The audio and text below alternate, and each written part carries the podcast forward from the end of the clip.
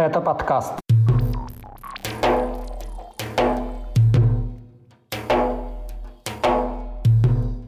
Несостоявшаяся отставка Кадырова, годовщина провозглашения независимости Ичкерии и погибшие в Украине спецназовцы из Дагестана. Об этом в 96-м выпуске еженедельного подкаста «Кавказ. Реалии». Его проведу я, Иван Мартыненко. Привет!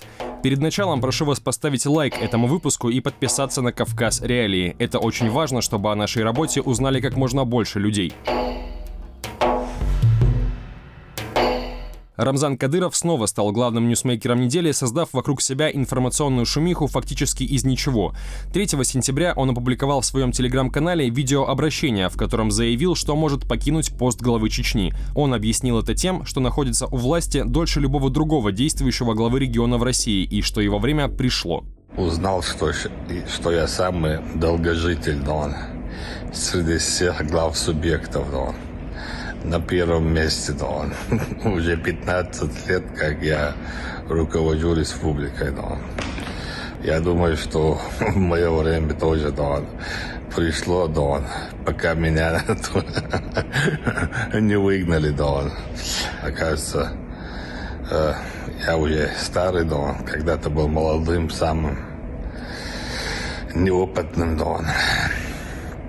И сейчас таким, да он, остался неопытным, но молодость ушла, прошла, да он куда-то, да он, не знаю, да он. Вот такие дела, да он.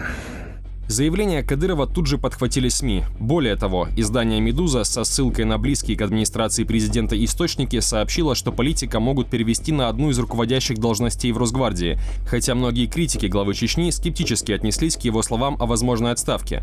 Кадыров до этого действительно уже не раз выступал с заявлениями в духе «я устал, я ухожу». Впервые он заговорил о возможной отставке еще в 2016 году. Тогда он тоже сказал, что его время пришло. Через год Кадыров повторил эту мысль и добавил, что уйти в отставку – это его мечта.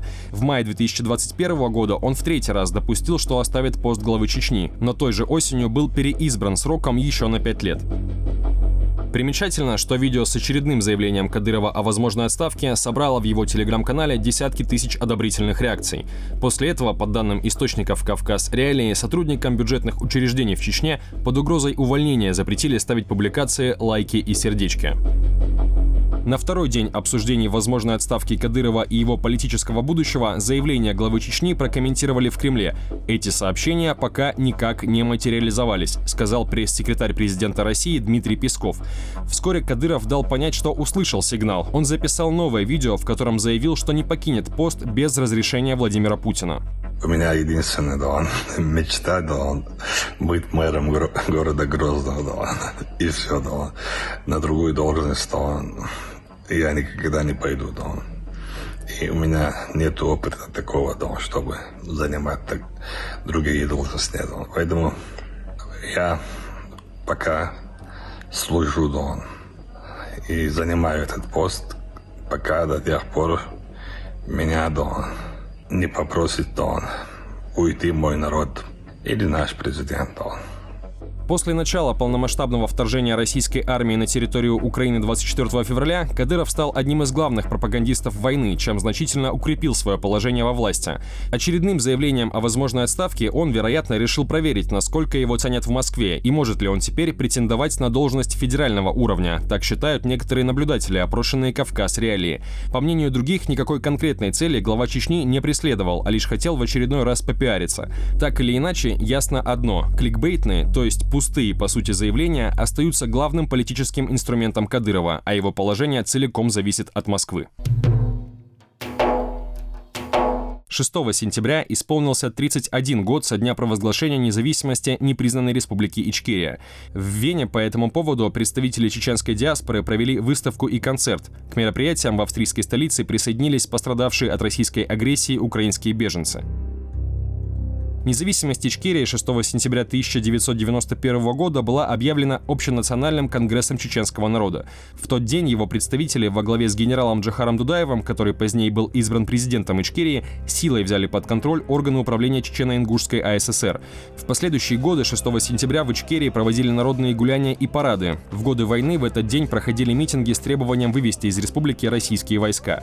После установления в Чечне подконтрольной Кремлю власти, многие сторонники Ичкерии оказались за границей. С началом войны против Украины они активизировались и встали на ее защиту.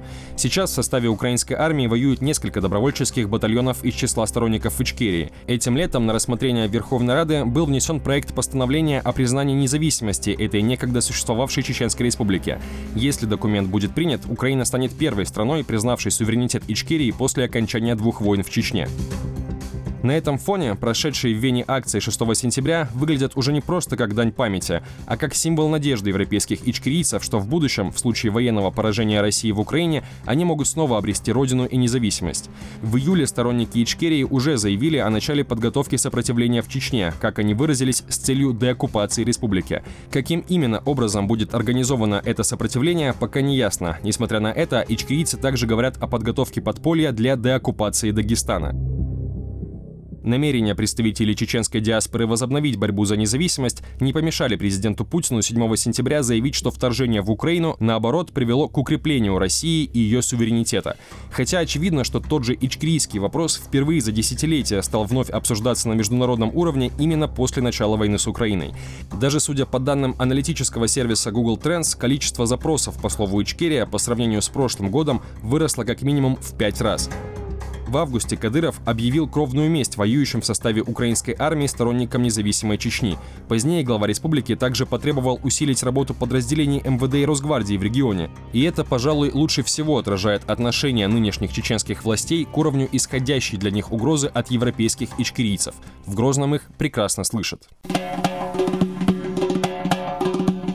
Скачивайте приложение «Кавказ Реалии», чтобы оставаться на связи в условиях военной цензуры в России. Ссылки на приложение вы найдете в описании к этому выпуску подкаста. В Украине погибли бойцы спецназа из Дагестана, сообщили местные СМИ и телеграм-каналы. Речь идет о сотрудниках специального отряда быстрого реагирования «Ястреб» при управлении МВД по республике. На момент записи этого выпуска подкаста официально подтверждена гибель двух бойцов подразделения. 30 августа о гибели более пяти спецназовцев и ранении еще около 15 сообщил популярный провластный телеграм-канал «Что там у дагестанцев?». В тот же день эту информацию частично подтвердило местное издание «Черновик», опубликовавшее фотографию с портретами предполагаемых убитых военных в траурном оформлении. Еще один дагестанский телеграм-канал опубликовал ту же фотографию и назвал имена уже восьмерых погибших, без указания их фамилий. Позднее аналогичное сообщение опубликовало информагентство «Дербент». В заметке отмечалось, что информацию о гибели военнослужащих косвенно подтверждает визит главы Дагестана Сергея Меликова на базу СОБР «Ястреб» 30 августа. Чиновник тогда выразил соболезнования сослуживцам и семьям погибших бойцов, пишет агентство. 4 сентября телеграм-канал «Что там у дагестанцев» опубликовал видео, посвященное памяти спецназовцев. В нем демонстрируются фотографии не менее 15 военнослужащих, предположительно, все они погибли. Названы позывные 9 бойцов – СС, наемник, горец, ястреб, француз, хамза, атом, гроза и седой. Официально местные власти признали гибель двоих бойцов СОБР «Ястреб». На сайте Гумбетовского района сообщается о гибели майора Шамиля Насрулаева, а в телеграм-канале Новолакского района говорится о гибели Муртазы Султанова.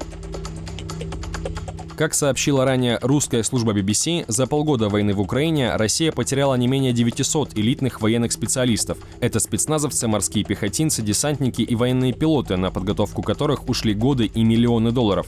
Общее число потерь российской армии неизвестно, а Минобороны не раскрывает эти данные. Кавказ Реалии по состоянию на первую половину дня 8 сентября известны имена более 250 погибших военных из Дагестана. Это больше, чем из любого другого региона Северного Кавказа и Юга России.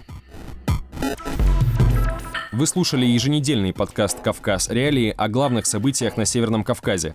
Поставьте лайк этому выпуску, если он вам понравился, и поделитесь им с друзьями и близкими. Это важно для продвижения подкаста. Также напоминаю, что мы читаем все ваши комментарии и иногда отвечаем на них. На этом у меня все. С вами был Иван Мартыненко. Пока.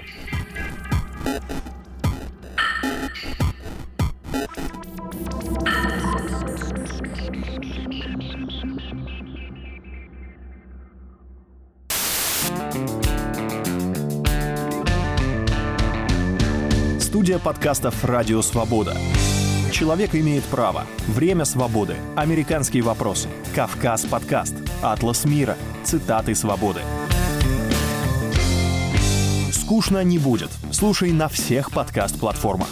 Просто надень наушники. Подкасты «Радио Свобода».